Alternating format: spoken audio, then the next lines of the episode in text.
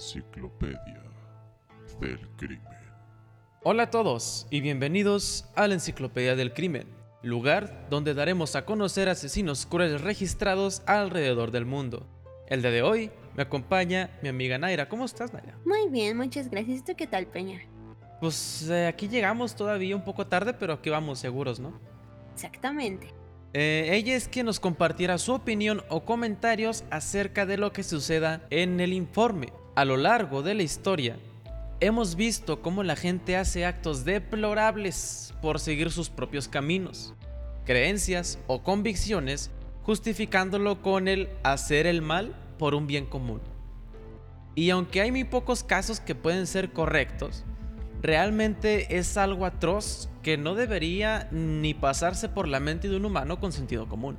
Una vez más, en la Enciclopedia del Crimen venimos a contarte la historia de unos monstruos, unos enfermos mentales, que creían fuertemente que su familia tenía malos espíritus y maldiciones, a tal grado de cometer parricidio contra sus propios hijos de una manera tan horrible, atroz y realmente espeluznante. Hoy hablaremos de John Allen Rubio y Ángela Camacho. Tan, tan, tan. La frase tormenta perfecta fue acuñada por primera vez por William Makepeace en su novela Vanity Fair en 1847. Esta frase comúnmente se refiere a un evento o serie de eventos donde fuerzas raras y poderosas chocan para agravar dramáticamente una situación con resultados desastrosos. O sea, la tormenta perfecta es todo se junta, todos los eventos que pasan alrededor se juntan para hacer un, un desastre aún más desastre, ¿sabes? Sí, sí, sí. Ahorita vamos a ver qué es lo que va a pasar. Y te va a sorprender porque John Allen Rubio y Ángela Camacho de Brownsville, Texas, se conocieron en 2001. Comenzó una cadena de eventos que terminó con un evento que sacudiría no solo la ciudad de Brownsville, sino a todo el estado de Texas. Y, da- y dada la locura que ocurre en Texas, eso dice mucho, porque no sé si sabías que Texas creo que todavía tiene permitida la pena de muerte. Sí, sí, sí. De hecho, sí. Creo que sí lo había escuchado en algún lugar, pero está bien y está mal. Es como que es- cierta forma. es- es- está mal, pero a la vez es como que sientes bien, ¿no? De que ya no haya personas así. Sí, pero ¿qué tal si es alguien equivocado y le dan cuellos? Así como que, oh no. Ándale, es justo eso, qué triste. De hecho, creo que tienen hasta una página web de registros de lo que dijeron eh, las últimas palabras de los ejecutados. Ah, no más. Ese sí está muy interesante, ¿eh? Sería bueno después leerlo.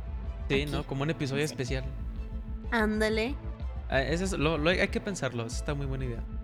Sí, sí, sí. Bueno, Ángela Camacho nació en México y emigró ilegalmente a los Estados Unidos. Se estableció en Brownsville y tuvo un hijo con un hombre y luego quedó embarazada por otro, ¿sabes? O sea, tuvo, es como que tiene su colección de hijos, ¿no? Ah, no más. Ahora sí que de para, uno de cada uno. para, para hablarles les hablaba por su apellido. Ah, no más. Cuando tenía aproximadamente un mes de embarazo, conoció a John Allen Rubio. Según la confesión de Rubio, no le importó que ella tuviera hijos con diferentes hombres. Los aceptó como propios, eh, refiriéndose a Yulisa Ángela Quesada como su hija. Y cuando Ángela dio a luz a un hijo, nombró al niño en su honor. O sea, al otro lo llamó John también, y así, ¿sabes? O sea, el vato acá de seguir la tradición familiar de tener un junior. Ándale, del mismo nombre, exactamente. Menos de un año después, Ángela Camacho volvió a quedar embarazada y dio a luz a su hija Mary Jane. Así como la de Spider-Man, qué pedo, ¿no? Sí, sí, sí. Toda pelirroja y Que, que de hecho puede ser posible, existe la posibilidad de que lo hayan sacado de ahí porque se conocieron en 2001 y según yo en 2001 ya estaba la de Spider-Man, ¿no? Uy, sí es cierto. Yo creo que de ahí sacaron el nombre. Ah, qué gachos, ¿eh? Deja tú de eso. Siempre, bueno, al menos, al menos en la historia también pasada, también tenían un buen de hijos. Ya les gusta tener hijos. Eh, Como que les gusta tener hijos a lo tonto, ¿no? Sí. John Allen Rubio creció en Brownsville rodeado de superstición, disfunción, abuso de drogas y alcoholismo. Según Rubio, tanto su madre como su abuela eran practicantes de brujería, así como consumidores de drogas a largo plazo, alcohólicos y prostitutas. Debo decir algo ante eso. Creo que no tiene que ver nada con brujería. Desde que hablamos desde lo de las drogas, digo, mm, Sí, como que, como que drogas, alcohol y prostitutas no queda con brujería, ¿sabes? No, como que ya, ya, yo ya estoy resolviendo este caso en mi cabecita. Que, que aparecieran diferentes hombres en su casa no era brujería, ¿sabes? Ándale. Era el efecto de las drogas. Dijo a los investigadores que su madre comenzó el proxenetismo a una edad temprana, por lo que siguió la tradición familiar de ser prostituta, a sugerencia de su madre. Venció las drogas, obviamente gracias a Dios, venció las drogas, se supone que ya no se drogaban. John Allen Rubio tuvo algunos problemas con la ley por, car- por cargos menores de drogas y fue diagnosticado con algunos problemas emocionales, ninguno de los cuales le prohibió completar su educación secundaria y participar en el programa ROTC, que para los que no saben, el programa ROTC es como un programa de, de- de entrenamiento hacia la milicia. Es como ya, ya, que te entrenan, es como el entrenamiento básico para poder entrar a la milicia. Ok, en caso de que como no pudo completar sus estudios, pues se fue mejor de militar. Sí, sí, sí. O esa era su idea. Pero según amigos y asociados, John Allen Rubio tenía un hábito desagradable.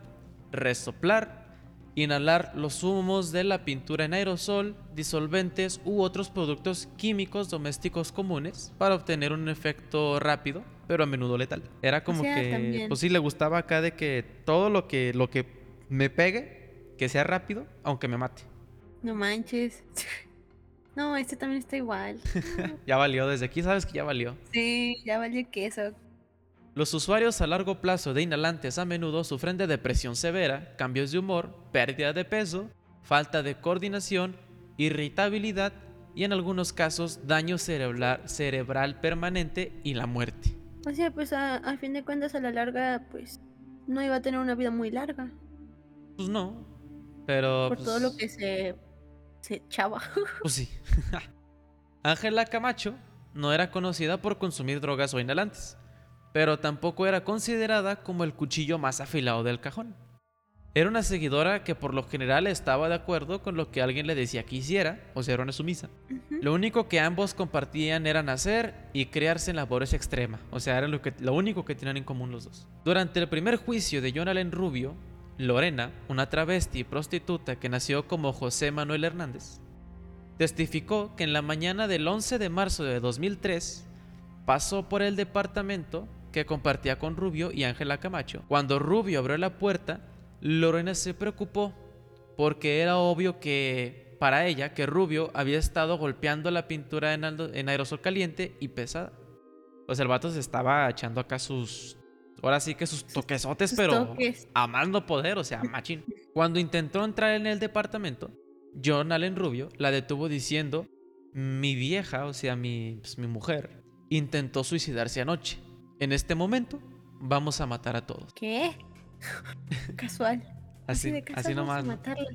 Sí. Lorena le dijo a la corte que se preocupó y regañó a Rubio, diciéndole que no debería hablar así con los niños. Rubio empujó a Lorena fuera de la puerta y la azotó. Le cerró la puerta en la cara. Ah, no man. ¿Y los niños? Lorena golpeó la puerta y exigió que la dejaran entrar, pero Rubio se negó. Lorena recordó para la corte que tenía miedo de John Allen Rubio porque cuando éste estaba bajo la influencia a menudo era volátil, o sea, era muy furioso, era muy eufórico. Sí, cambiaba muy rápido de ánimo. O sea, se puede poner bien agresivo de un momento a otro. Lorena salió del departamento temiendo que Rubio pudiera atacarla. O sea, salió pero con el miedo de si este vato me ataca, me mata aquí, ¿sabes? Alrededor de las 7 pm de esa noche, el oficial Efraín Cervantes estaba respondiendo a una llamada de disturbios domésticos en otra dirección, cuando un joven aterrorizado y una mujer marcaron a su patrulla. La pareja, María Elena Álvarez y José Luis Rubio, el hermano menor de, de- de John, estaban histéricos, con un pánico horrible. Estaban gritando de desesperación, tanto así que se les olvidó que estaban en Estados Unidos. Y María comenzó a gritar en español, los bebés están muertos. Ah, no manches. Y ahí viene lo peor del caso. Mientras José gritaba, no tienen cabeza. El oficial No. Cervantes le pidió a la joven pareja que se subiera a la patrulla y lo llevaran a la escena para que pudieran tratar de averiguar qué demonios estaba pasando. Mientras estaban en la ruta, ambos testigos seguían gritando y llorando de pánico que no tienen cabeza, no tenían cabezas. La pareja dirigió al oficial Cervantes a un edificio de apartamentos eh, eh, medio abandonado, donde el joven llevó al oficial a la puerta del departamento de Rubio. Cuando John Allen Rubio abrió la puerta, el oficial Cervantes le preguntó qué estaba pasando. Rubio lo invitó al apartamento y siguió murmurando, los niños, los niños. El oficial Cervantes observó que el apartamento estaba sucio con ropa sucia y basura esparcida por toda la habitación delantera. A Ángela Camacho sentada en lo que parecía ser un, un futón, es como esos cojincitos en los que te sumerges, y mirando al suelo. Rubio fue al futón y se sentó junto a Ángela. Cuando el hermano de John Allen Rubio le gritó, díselo, Rubio miró al, ofi- al oficial Cervantes y dijo, los niños están en la trastienda. El oficial Cervantes se fijó entre la basura hasta el dormitorio trasero. Dijo que el pasillo tenía un olor muy fuerte a lejía, que lejía es como un producto químico para limpiar. Cuando miró hacia el dormitorio, al principio pensó que se había arrojado una muñeca sobre la cama. Hasta que Ay, se dio cuenta de que era el cuerpo desnudo de un niño pequeño. Y de hecho, Ah, no tenía cabeza. qué feo. Él dijo, acabo de ver las marcas dentadas alrededor del cuello. Y luego me di cuenta que no podía ser una muñeca ni nada. Frenéticamente, el oficial Cervantes denunció el asesinato guion decapitación y solicitó ayuda inmediata. O sea, quiero decir, si viera el, el cadáver, ¿sabes? De un, de un bebé desnudo al que le falta su cabeza, creo que estaría, estaría llamándole a la Guardia Nacional, ¿no? O sea, es algo horrible. Es que deja tú de eso. O sea, lo que tú dijiste es dentada significa que estaba mordido, ¿no? Y ¿O bueno, no exactamente mordido, pero sí que, que no fue un tajón, ¿sabes? Que sí fue Ah, como si le estuvieran no. haciendo un ratito para poder quitarla. Deja tú de eso, o sea, ¿por qué, por qué atacar a la pobre, al pobre bebé? O sea, el que tiene la culpa Y y, pues, tal, y tal mutilación, o sea, ah, debió ser demasiado horrible para la pobre criatura. Y de hecho vamos para allá también. Todo esto desengloba en esa parte. El oficial Cervantes irrumpió de nuevo en la habitación delantera del apartamento y le gritó a Rubio, ¿qué pasó? John Allen Rubio suspiró profundamente, se puso de pie, juntó las manos y dijo, arrésteme. Mostrando lo que creo que es una moderación considerable, el oficial Cervantes ordenó con calma a todos que salieran del apartamento y puso esposado a John Allen Rubio para su propia protección. Lo que los investigadores encontraron dentro del apartamento de Rubio desafió inclusive a la película slasher más horrible que Hollywood haya producido. O sea, Jason se quedaba tonto al lado de la, de la escena del crimen. No manches. El jefe de policía Carlos García dijo, vivían en unas malas condiciones. Hay ropa, basura, todo tipo de cosas tiradas por todas partes, muy pobre, muy basura, en las peores condiciones que cualquiera podría vivir en los Estados Unidos. Y yo creo que en el mundo. La basura ensució el apartamento. Bolsas, juguetes, carritos de compras, botellas de agua vacía y ropa se amontonaban en cada rincón y cada grieta de la casa, dejando un poco de espacio para que la policía navegara por la escena del crimen. El investigador del Departamento de Policía de Brownsville, Chris Ortiz, dijo sobre entrar en la habitación por primera vez.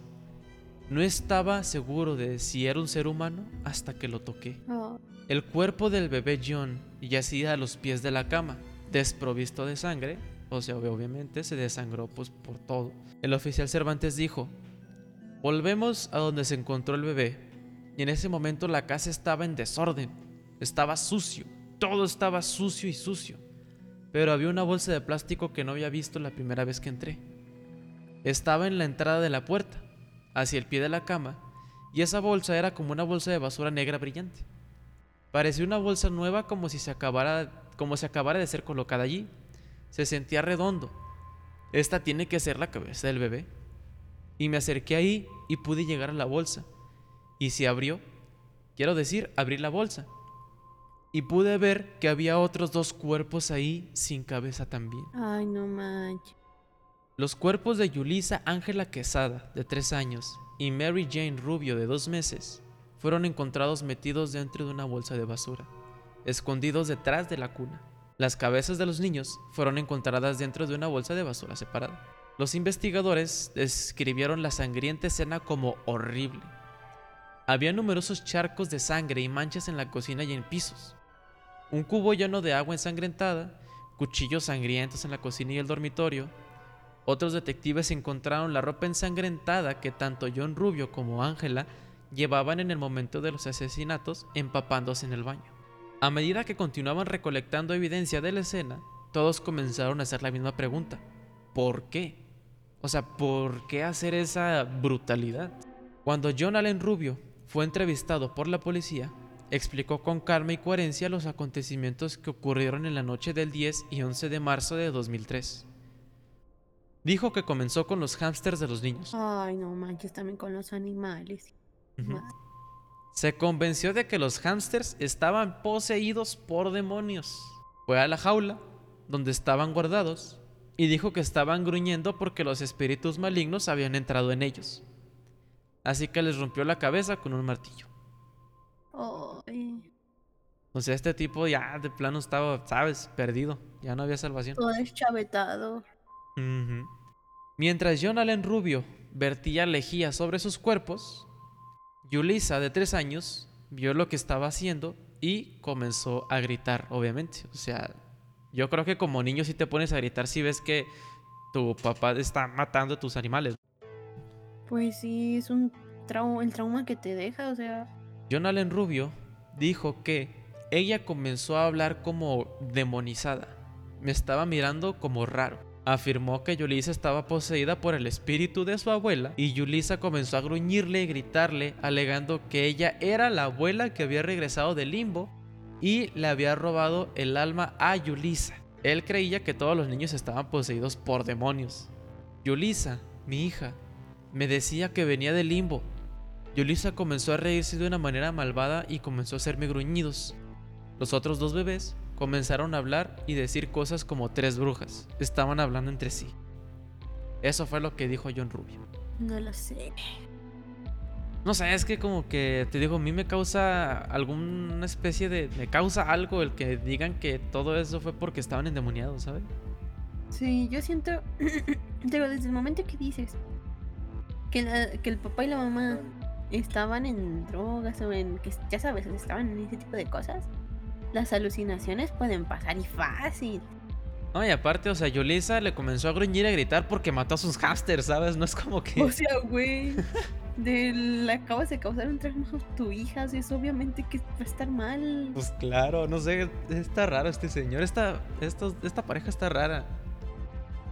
No, hombre, ¿para qué traer hijos al mundo si al último vas a hacer eh, Yo no entiendo, yo no entiendo. Nadie, nadie lo entiende. En su primera confesión a la policía, Camacho dijo que días antes de los asesinatos, los niños comenzaron a actuar de manera extraña y a llorar, y a llorar mucho. Sentimos que alguien había puesto algún tipo de hechizo en nuestros hijos. Así como Rubio le dijo a la policía en declaraciones ya ingresadas como evidencia, Camacho dijo que los niños fueron asesinados porque parecían estar poseídos como resultados de la brujería. Ella dijo que los padres preocupados frotaron un huevo en Yulisa y lo dejaron caer en un recipiente con agua para verificar si había pruebas de una maldición. No. Aplicaron la de ver, te pasamos un huevo Huevo. y si flota de tal manera estás embrujada, si no, mira, puedes vivir todavía más tiempo. Yo solo diré que a mí sí me aplicaron la del huevo. Ah, ¿en serio? Sí, no es broma. Cuando tenía. Bueno, eso será para otra ocasión, chicos, pero sí. Va. La forma en la que flotó el huevo nos dijo que algo le ha pasado a Yulisa. Eso fue lo que declaró Camacho. nah, hombre. Sí, la práctica es común en la curación por fe cuando se trata de una persona afligida con mal de ojo. O bueno, pues el mal de ojo, pues. Cuando te hacen un mal de ojo, pues es normal que te pasen el huevo y no sé muy bien cómo le hagan. No estoy muy enterado en ese tema. Según yo lo tenían que quebrar, ¿no? Y si salía negro estabas embrujado o algo así. Sí, ajá. Según eso, lo que salga es como. Según eso, el chamán o la persona que está ahí te dice: Ah, es que tienes esto. Padeces de esto y es- eh, por eso tienes estos males y cosas así. Sí, sí, sí. Pues sí, o a, o a lo mejor también el que dejar que flote el huevo, a lo mejor debe ser otra manera de comprobar. La verdad, quién sabe, pero solamente según eso esas personas lo saben. Sí. John Allen Rubio y Ángela Camacho se aterrorizaron de sus hijos y Ángela comenzó a gritar para que los matara. O sea, le empezó a decir a Rubio, mátalos. ¿No? ¿Qué, No qué pedo con ella? Rubio dijo que comenzó a asfixiar a Yulisa, pero que ella no moriría. Así que Ángela corrió a la cocina y tomó algunos cuchillos. Dijo que Yulisa estaba temblando y gritándole, me estás matando. Pues obvio, ¿no? Sí, oye. Yulisa seguía tratando de manipular su mente con magia negra. Fue entonces cuando la tiró al suelo y comenzó a apuñalarla. Pero seguía tratando de alejarse de él porque su magia era demasiado fuerte. Yulisa miró a Ángela y dijo, mamá, por favor haz que papá se detenga. Ah, Ángela luego sostuvo al- a la niña cuando John Allen Rubio agarró un machete y le cortó la cabeza. Porque. Pues claro, es bien sabido que la única manera de detener a un niño poseído de tres años es cortando la cabeza, ¿no? ¿En qué momento? Déjate de eso, o sea, son niños. O sea, un adulto tiene mucha más fuerza que un niño pequeño, fácil. Sí, es... Yo no entiendo qué tipo de. qué mentalidad tan estúpida para hacer ese tipo de cosas, oye. Más a tus propios hijos, a, a tus animales, o sea, a los animales.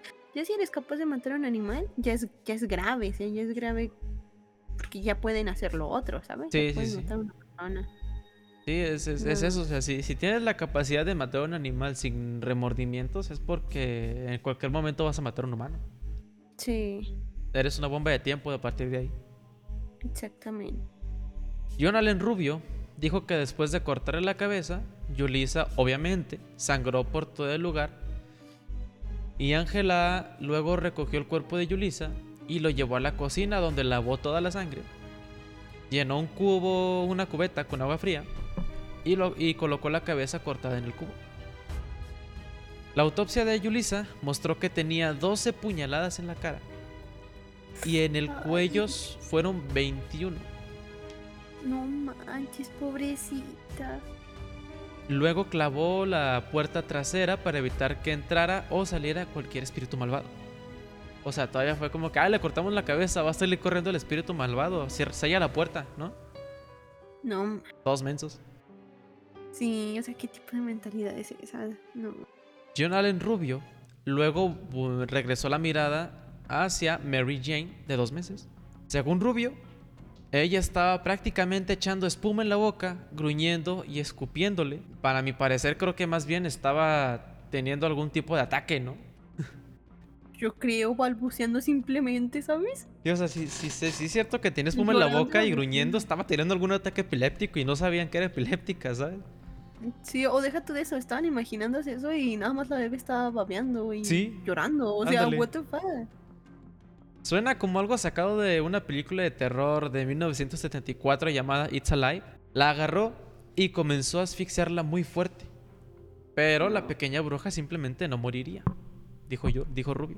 Él dijo que pensó que eh, la había apuñalado en la cabeza, que la había apuñalado con la fuerza suficiente para romperle una de las vértebras del cuello, pero no estaba seguro. Ella era tan fuerte y poderosa que no tuvo más remedio que cortarle la cabeza. Lo intentó la primera vez, pero el cuchillo no era lo suficientemente afilado. No pudo encontrar el machete porque creía que las brujas lo habían hecho desaparecer por arte de brujería, de magia. Así que John la agarró de la cabeza y él dice, y con estas palabras lo dijo, con mis manos le arranqué la cabeza del cuerpo. Fue muy duro, Ay, no. pero logré sacarle la cabeza. No manches. O sea, estamos hablando Ay, de... No. Estamos hablando de un bebé de dos meses. O sea, ¿qué, qué tanta fuerza debe requerir para hacer eso, sabes? O sea, qué- Ay, no, es que. No, me, me da mucha cosa. O sea, siento muy feo porque eran. O sea, eran niños, eran un bebé. Yo no entiendo que. Ay. Ay, ¿por qué no se lo hizo a él mismo o a su esposa? Ches locos. Ya me, ya me dio enojo, piña. pues a mí también cuando lo estaba viendo, cuando estaba leyendo esto. impotencia. Ángela Camacho llevó el cuerpo de Mary Jane a la cocina y lo lavó. Luego metió la cabeza en, en la cubeta junto con la de Yulisa. A pesar de que John Allen Rubio admitió que estaba cansado, porque por supuesto se necesita mucha fuerza, ¿no? Para poder hacer esos actos. O sea, esto es sarcasmo. Aún tuvo que lidiar con el pequeño Johnny. Ahora hay- eh, en los informes hay como unos 3, 4 informes policiales de los cuales hay como unas confusiones porque unos lo describen de una manera, otros de otra. Este, pero pues esto lo estoy tomando de la, de la confesión escrita de, de Rubio. Sí, sí, sí, de él mismo. Rubio dijo que cuando se enfrentó a Johnny de un año, pudo sentir el mal que resumbaba del niño. Sobre lo único que el pequeño Johnny no estaba haciendo era escupir sopa de guisantes por todo el lugar. John Allen Rubio dijo que Johnny era el más fuerte de los tres hijos y poseía la fuerza del propio Satanás. O sea, Um, hazme el favor, ¿no? ¿Es en serio? Es que es como que, ay, no da tanto enojo que hasta te da risa por la tontería que dice. Dijo que tanto él como Ángela Camacho tardaron en sujetar al niño. John Allen Rubio intentó rociar al bebé con agua, pero no tuvo ningún efecto. Supongo que pensó que Satanás no sabría la diferencia entre el agua de la llave y el agua bendita. Dice que nunca apuñaló a Johnny, aunque el video policial de la escena del crimen muestra claramente heridas de arma blanca en el cuerpo del niño. Sí, lo hizo. Eh, el video muestra que Johnny fue apuñalado varias veces, incluso debajo de sus testículos en su pierna derecha. Ay, o sea, ¿qué necesidad de hacerle eso? O sea, ah, O sea, fue básicamente tortura. sí, o sea, si en serio hubiera querido, pues ya matarlo, lo hubiera hecho, ¿sabes? Nada Ujú. más los estuvo, los estuvo torturando todo ese tiempo. John Allen Rubio dice que usó un cuchillo de cocina más grande y afilado para cortar la cabeza de Johnny. Ángela, siempre la madre obediente, no sabía hacer otra cosa, llevó el cuerpo de Johnny a la cocina, lo lavó y sumergió su cabeza en la cubeta con las cabezas de sus hermanos. Rubio dijo que él y Ángela comenzaron a tratar de limpiar el desorden, intentaron absorber la sangre empapada en la alfombra y limpiar las paredes, lo cual obviamente no lograron. Colocó los cuerpos de Yulisa y Mary Jane en una bolsa de plástico y la escondió detrás de la cuna mientras colocaba sus cabezas en una bolsa separada y la tiraba debajo de la cama. Pero John Allen Rubio y Ángela Camacho estaban cansados. Así que se bañaron juntos para lavar toda la sangre que tenían ellos por todo el desastre que hicieron. Dijo que después de la ducha, los dos entraron en la habitación delantera para relajarse. Llamaron a la policía, algún sacerdote, algún familiar. No, y absolutamente nada de eso hicieron. Con los cuerpos de sus hijos tirados en la habitación de lado, tuvieron el descaro de que Rubio y Camacho dijeron estamos cansados, ya nos bañamos y tuvieron sexo. ¿Es en serio? Así de cínicos. No manches. Rubio le dijo a Ángela, deberíamos hacer el amor por, por última vez porque iremos a la cárcel. O sea, estaban conscientes de lo que habían hecho. Ay, sí, su qué brujería, no, hombre. Estaban locos, que era otra cosa. Ujú. John Allen Rubio me suena como un individuo realmente trastornado, alguien tan loco que no tiene absolutamente ninguna idea de lo que ha hecho y que estaba mal. Sí. Le dijo a Ángela Camacho que estaba que pensaba que debían deshacerse de los cuerpos en el patio trasero de la casa de su abuela, porque ella era una bruja y podía controlar su poder maligno. Me pregunto si esa fue la abuela la, la que se murió o una que estaba viva, ya que nunca fue específico si la brujería venía de de qué parte venía la brujería, ¿no? Sí, no, nunca especificó nada. Nada más lo, lo comentó. Luego se acostaron en la cama el resto de la noche. Y durante todo el día siguiente, hasta que el hermano de Rubio, el hermano menor de Rubio llegó, fue cuando pasó todo el desastre que escuchamos anteriormente. Sí, que fueron ellos mismos a, a ver qué, qué era lo que había pasado, que le hablaron a la policía y pues estamos aquí. Ah, y, y dato curioso. Pequeñito dato curioso. Según Rubio, su hermano y la novia de su hermano también estaban poseídos por espíritus malignos. No, ya se los querían echar. O sea, menos mal que no eran bebés indefensos porque si no también terminarían igual, ¿sabes? Sí, no, y lo bueno es que fueron corriendo a pedir ayuda. Ujú. Si no, también ellos hubieran sido parte de sus sacos. Así que Jonathan Rubio masacraba a tres niños inocentes porque según él eran malvados. Él dijo, así bien cínico con esas palabras, hice lo correcto para salvar al mundo y ellos tenían poderes sobrenaturales. Suena insondable, pero tristemente no es tan raro escuchar que alguien diga eso. Es la típica de el diablo me obligó a hacerlo. ¿Y qué hay de Ángela Camacho? Inicialmente, ella corroboró un poco el cuento de hadas de Rubio. Ella dijo a los investigadores que los niños habían estado enfermos con fiebre durante varios días antes de los asesinatos y que estaban asustados y se habían negado a... Me imagino yo que por la enfermedad, pero ellos pensaron que eran demonios. Pues que también ven que en condiciones lo tenían, tenían basura, todo estaba sucio. O sea, obviamente me imagino que ni siquiera los alimentaban bien. O sea, era normal que estaban enfermos. Y en vez de darles atención médica, los mataron. O sea, y, y- y yo creo que ningún niño va a querer huesos ya este, chupados de pollo para comer, ¿no? Exactamente, es como... de, mm, El día... Ella dijo que el día antes de los asesinatos, una mujer que vieron mientras viajaban en autobús le dio al pequeño Johnny un caramelo. John Allen Rubio creía que la mujer había lanzado un hechizo sobre los niños enfermándolos. Rubio exigió entonces que Ángela rompiera un huevo en un vaso de agua y la forma en que flotaba la yema del huevo les decía que alguien les había hecho algo malo a Yulisa. Ah, mira, sí, al final sí se rompía el huevo.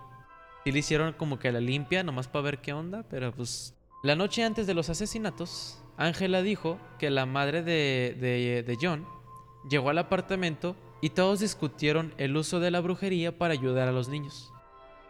Admitió haber sujetado a todos los niños mientras Rubio los apuñalaba y decapitaba.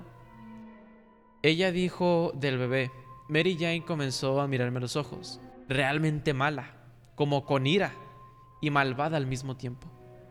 Aquí viene el plot twist que no va para bien, va para mal todavía, es peor aún todavía. Así que prepárense. sí, nos vamos a enojar más. Sí, justo eso. Yo cuando lo leí dije, no puede ser, ya no sabía ni cómo terminar esto porque es demasiado enojo. A la mañana siguiente, Camacho se retractó de su declaración, diciendo, me gustaría comenzar diciendo que ayer les dije a los detectives que la brujería fue la razón por la que Johnny y yo matamos a nuestros hijos. Eso no era cierto. La razón por la que decidimos matar a los niños fue por problemas económicos. Así dijo tal cual. Ay, pendejada. Ángela dijo a los investigadores que la familia no tenía dinero para el alquiler y que sus beneficios de bienestar y cupones de alimentos estaban a punto de terminar porque el número de seguro social de Yolisa no coincidía con el de su certificado de nacimiento. Sea, estaban haciendo como un fraude y se dieron cuenta y dijeron, no, pues no los vamos a encerrar, pero les vamos a quitar los beneficios del gobierno. Se enfrentaban al desalojo de la trampa para ratas que llamaban hogar y ninguno de los familiares de John Allen Rubio les iba a dejar quedarse con ellos. Era mejor que si los hubieran regalado, que se lo- los hubieran dado a pues, sus familiares en vez de haberlos matado. Ángela Camacho dijo que ella y Rubio discutieron la situación desesperada en la que se encontraba la familia y decidieron que sería mejor, entre comillas, para los niños morir que sufrir. Nah, Pero muchas comillas, ¿sabes? Que te canse los dedos de hacer tantas comillas. es que... Es... Ay, no. Créeme que hubieran estado mucho más felices y mucho mejor con, sus otros familiares que con ellos mismos. Ujú. Literal estaban viviendo un infierno y vivieron un infierno hasta los últimos... Sí, sus últimos momentos. Nunca pasó, nunca dejó de ser un infierno. No. Cuando John Allen Rubio le dijo que quería cortarles la cabeza, Ángela le preguntó por qué. Hasta Ángela se dijo, espérate, espérate, ¿por qué les vas a cortar la cabeza? Ella le preguntó y él le contestó esto. Porque no tenemos dinero, no hay forma de cuidarlos, es mejor que vayan con Dios. Y sí, eso realmente le respondió a la pregunta de ¿por qué quieres cortarles la cabeza? Pero es ¿qué sentido tiene? O sea, los mató de la forma más horrible. Los hizo sufrir bastante. Mm, mm, Realmente no, como, No tiene sentido. no sé, yo siento que ya tenía esa idea desde hace rato de cortar cabezas, pero encontró la oportunidad de hacerlo, porque realmente no dio una explicación lógica. No, nada, nada de lógico tiene eso, ¿sabes? si en serio hubiera querido el bienestar para sus hijos, se los, los hubiera regalado, se los hubiera dado a sus familiares. Y ya, o sea, ya, así termina todo. Pero él ya andaba con una idea de querer matar a alguien. Se notaba bastante. ¿Y cómo hacerlo? Pues con alguien que no se puede defender. Con sus hijos. Sobre todo. Ángela volvió a decir que primero matarán a las niñas. Y unas dos horas después decidieron matar también a Johnny porque no querían que sufriera solo. Habían planeado poner los cuerpos en un carrito de compras y enterrarlos en el cementerio de la ciudad y luego escapar a México y comenzar de nuevo. Cuando los investigadores le preguntaron a Ángela por qué estaría de acuerdo con un plan tan atroz y espantoso, ella dijo, porque teníamos miedo. No quería perder a mi esposo de nuevo, ya que había ido a la cárcel antes. Tenía miedo porque nunca antes había estado en la cárcel. Cuando se le preguntó si pensaba que, iba, que si pensaba que iban a ir a la cárcel, Ángela dijo, sí, porque hicimos algo mal. O sea, estaba consciente de que habían hecho algo mal y, no sé, decidió hacer ese sacrificio en lugar de sacrificar a su hombre, ¿sabes? Ay, no. Yo ya lo hubiera mandado a la. O sea, de- llévenselo, pero dejen pasar a mis hijos, ¿sabes? O sea, me hubiera ido. Yo me hubiera ido con mis hijos y vámonos. O sea, me vale madre. ¿Tú qué? ¿Estás loco? Camacho en su última declaración dijo que los niños sufrían. No se sabe si por hambre o por posesión maligna, como ellos decían. Esta es la entrevista que se le hizo este, en privado. Aquí está escrita. El detective, ¿tenían hambre los niños? Yo les daba leche. A Yulisa le preguntaba y, eh, y ella decía que no tenía hambre y que no tenía hambre. No podía hablar. Ella simplemente estaba así, estaba como que quieta, pero no iba a decir nada. No podía decir nada. ¿Y entonces qué pasó? ¿Qué pasó? Decidimos que lo mejor sería hacer lo que hicimos. Porque vería, porque eh, veía que los niños estaban sufriendo demasiado. Entonces no sufrían. Ella no respondió. ¿Qué tipo de sufrimiento estaban teniendo los niños? No podían dormir, se despertaban y se asustaban. ¿Solo esa noche? No, había sido así por un largo tiempo. ¿Fue la primera noche que las cosas fueron raras? La primera noche que las cosas fueron raras, pero hubo algunos días en los que los niños estaban así. Pero esta es la primera vez que pensabas que había algo extraño. Ella respondió que sí. Y por eso mató a los hámsters y luego le dijiste que a los para que los niños no sufrieran, ¿fue tu idea o su idea? Ella dijo de los dos. Y ahí se acaba la entrevista. Mm, Como que no sé, no me convence, como que hay, hay algo raro aquí. Es que yo siento que nada tiene coherencia. Simplemente, al menos en mi punto de vista, veo esto. Estaban súper mal económicamente. El sujeto ya estaba loco hasta más, no, hasta tan. Pues sí, se estaba todo chavetado. La otra, pues simplemente me imagino que tenía un, un concepto de amor totalmente equivocado porque hacer esas cosas por amor o por el problema, lo que tú digas, no es coherente. No, no hay Y manera. según eso de que, según eso de que, ah, es que los niños ya no van a sufrir, los hicieron sufrir hasta más no poder. O sea, si en serio los hubieran querido matar, los hubieran envenenado, los hubieran dormido. Tú sabes, o sea, el sujeto olía cosas bien potentes. O sea, ¿tú crees que los niños no iban a sufrir con eso? O sea, fácil los, se morían con eso. Pero no. Prefirieron hacer ese tipo de cosas. Más que nada, yo siento que pues el- ahora sí que el Sí, el que tuvo que ver con todo esto, la mente maestra de esto, fue el sujeto. Ya se le veía como que con ganas de querer hacer algo así, simplemente por el hecho de los hamsters, porque los hamsters no tenían nada que ver tampoco aquí. Entonces, me imagino que si él dijo, si puedo hacerle esto a, a las mascotas, le puedo hacer esto a un ser humano y vamos a probar.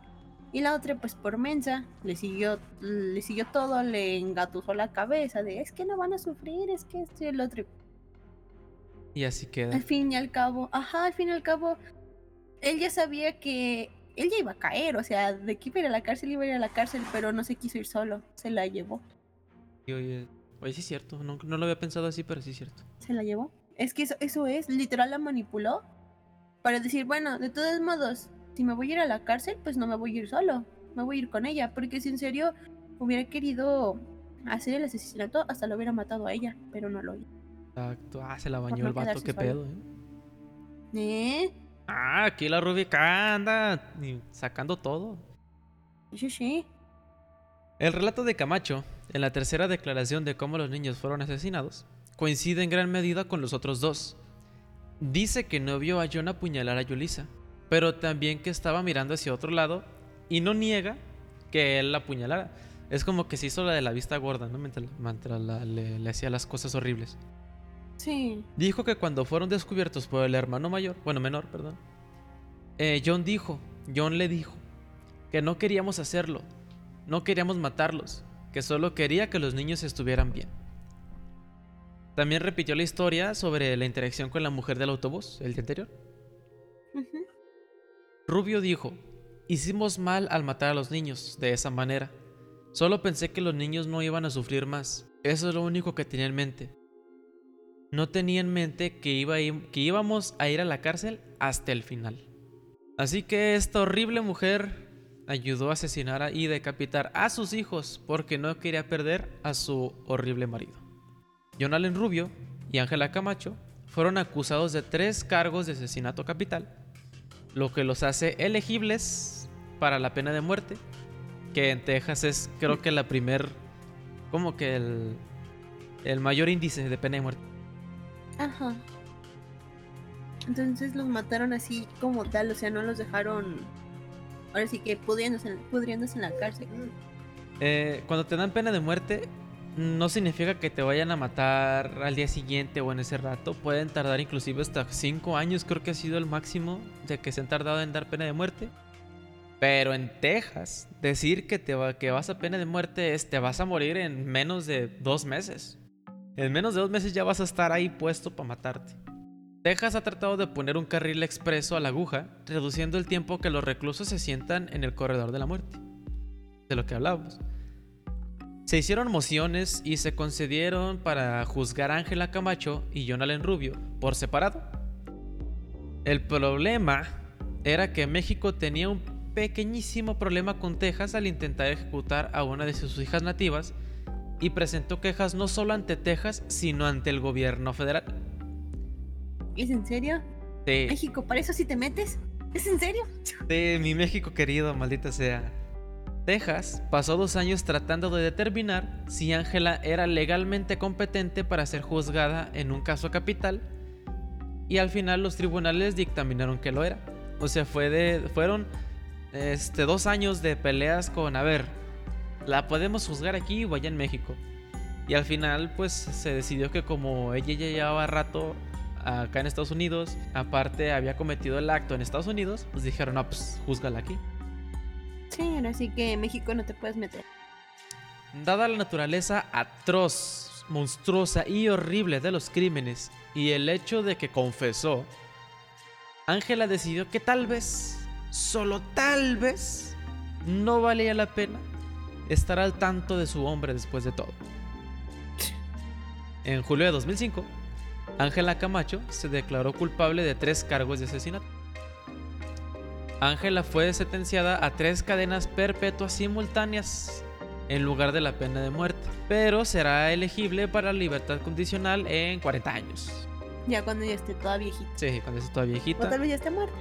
O muerta, puede ser muerta. Todavía no muere, pero puede que se muera.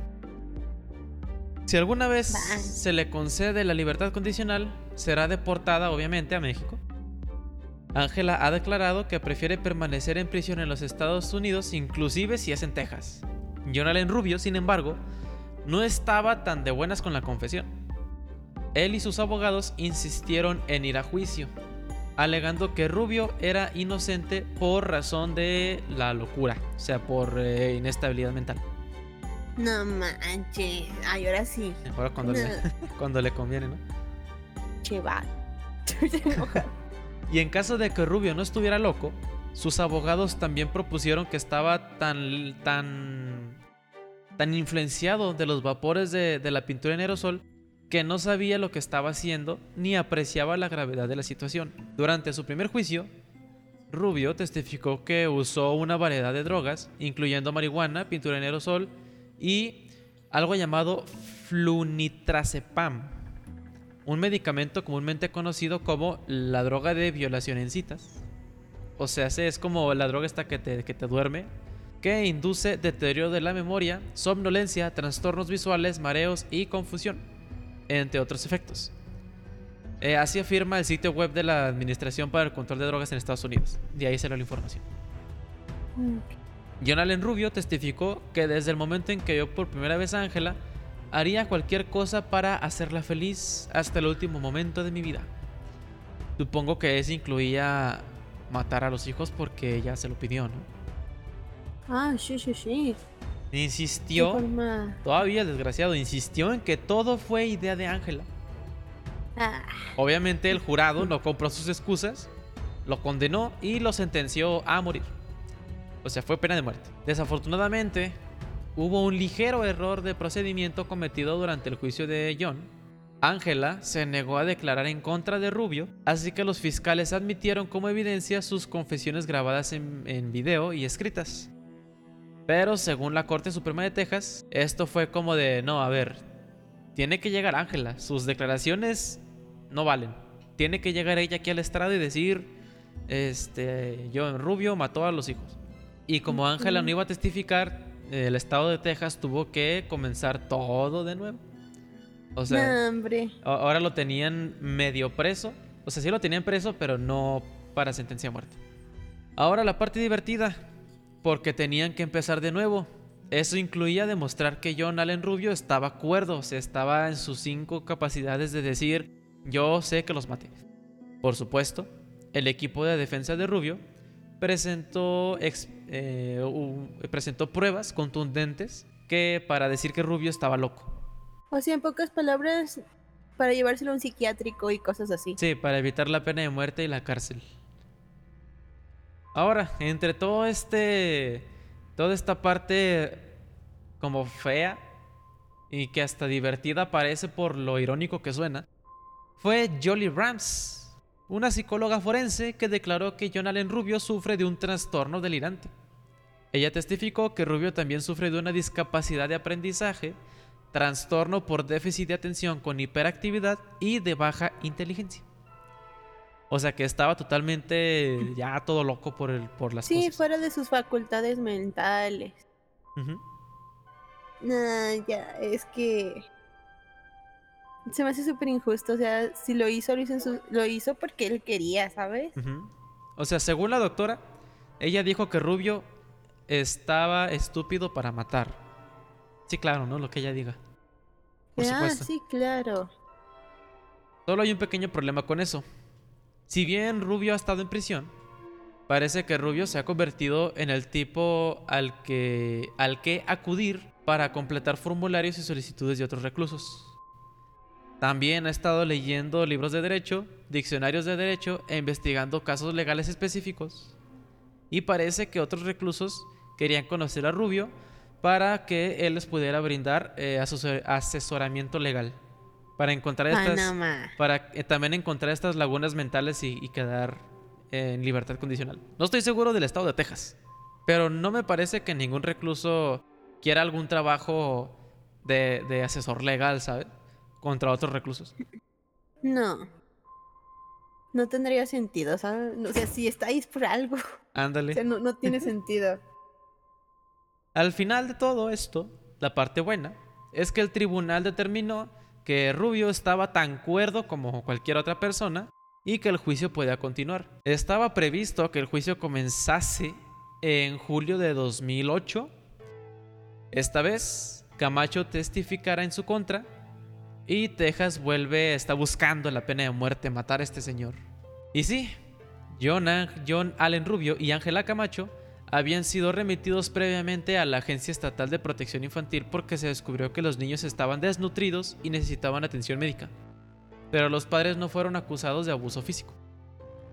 La CPS, que es como el cuidado de los niños, dijo que había aconsejado a la pareja antes de concluir tres meses, antes de las muertes, que la pareja estaba progresando en la provisión de un hogar. O sea, ellos dijeron, eh, nosotros aconsejamos cómo vivir mejor y al parecer estaban progresando. Al parecer. Ahora sí que les dio como que un arranque, una, una decaída, no sé. Que yo se lo diré que la mente maestra es ese sujeto. Sí, definitivamente. Ahora, pues es muy normal, es común el, el ocultismo dentro de la cultura mexicana tristemente, porque no se da de la manera que debería. Y pues esto fue lo que impulsó también a, a John Allen Rubio, que no tenía idea de estas cosas, pero imagino que hablando con Ángela, que era nativa mexicana, fue donde decidió la idea de que si le digo que los niños están endemoniados, me va a creer. Yo lo que siento, ajá, yo también estoy en ese punto. Yo lo que siento es que seguro ella, ella le habrá contado algo así X, como de no sé, en mi país eh, hay brujas y ocultismo y ese tipo de cosas. Y el sujeto como que lo tomó de ahí, como de, ah, me va a creer con esto, de que vamos a matar a los niños con esta justificación, ¿sabes? De ahí se agarró. Ahora, claro, o sea, Rubio lo tuvo difícil mientras crecía. Su madre era una alcohólica abusiva que sostenía a su familia mediante la prostitución, probablemente hasta delante de sus hijos, no lo dudo. Era pobre, muy muy pobre. No tenía recursos y se había encadenado con una extranjera ilegal. Pero muchas personas sin dinero o en la misma situación no cortan la cabeza de sus hijos. No. Creo que Ángela Camacho dijo la verdad cuando dijo que los mataron porque eran indigentes. Y ella habría hecho o dicho cualquier cosa que Rubio quisiera. Creo que Rubio personifica la necesidad de la pena capital. Solo desearía que no se bajara tan fácil con solo una aguja en el brazo, ¿sabes? Que sufriera también un poquito antes de la inyección letal. Sí, es que eso era lo que yo me refería. O sea, es que si se muere, pues ya se murió y hasta va a descansar. Es así como de, güey. Pero pues todo lo que hiciste es. No va. O sea, no es porque yo quiera ser mala onda ni porque yo quiera que eso pase, pero yo siento que ese tipo de personas merecen lo que hacen ellos. O sea, que al menos sientan lo que, lo que sintieron esas personas aunque fuera un poco, ¿sabes? Porque lo que le hizo a los niños no tiene perdón. sí, y de hecho, a día de hoy, dato curioso para terminar el episodio, a día de hoy, Rubio eh, todavía sigue en prisión. Hasta el día de hoy. Todavía no se ha declarado una pena de muerte. Yo creo que a estas fechas, porque fue cuando entró en, ¿qué será? En 2003, 2005, Tupole.